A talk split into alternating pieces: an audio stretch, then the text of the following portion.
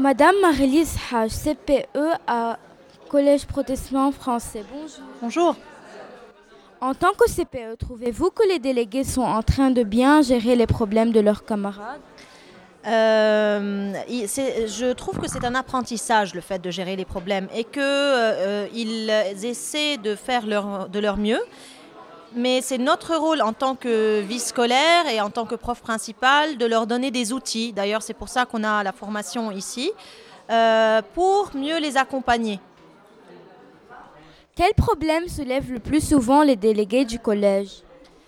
Euh, on a des fois des problèmes de, euh, de malheureusement d'élèves perturbateurs euh, qui gênent l'ambiance de la classe, mais on a aussi euh, certains problèmes concernant la communication entre euh, les enseignants et les élèves, dans le sens où les élèves, surtout en sixième, qui débarquent au collège, n'ont pas encore acquis certaines compétences qui leur permettent de bien évoluer et de bien apprendre en sixième.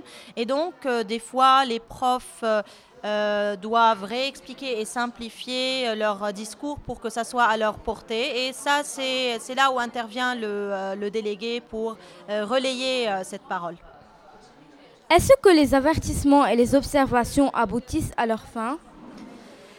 Euh, ils aboutissent si on leur donne de la valeur. C'est-à-dire si à chaque petit incident on donne un avertissement, euh, l'avertissement perd de sa valeur. Mais on est, on est euh, au Collège protestant français en train de favoriser le dialogue et donc on passe par une communication, par un avertissement oral, par un entretien avec l'élève en question en lui demandant de changer de comportement. S'il change de comportement, c'est bien, sinon on passe aux sanctions. Mais on, préfère ne pas passer directement aux sanctions si ce n'est pas très très grave, pour permettre à l'élève qui est en devenir de euh, changer de comportement.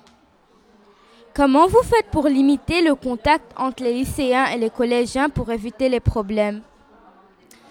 Euh, on n'a pas trop de problèmes entre euh, collégiens et lycéens. En fait, ils ne sont ensemble que euh, lors de la première euh, récré, parce qu'à la deuxième récré, les lycéens ont la chance de, pour ceux qui ont l'autorisation, de sortir de l'établissement. Donc du coup, c'est limité à ce stade et on a plutôt des lycéens qui sont bienveillants avec les plus jeunes, en majorité, on va dire. Merci et bonne journée. Merci à vous.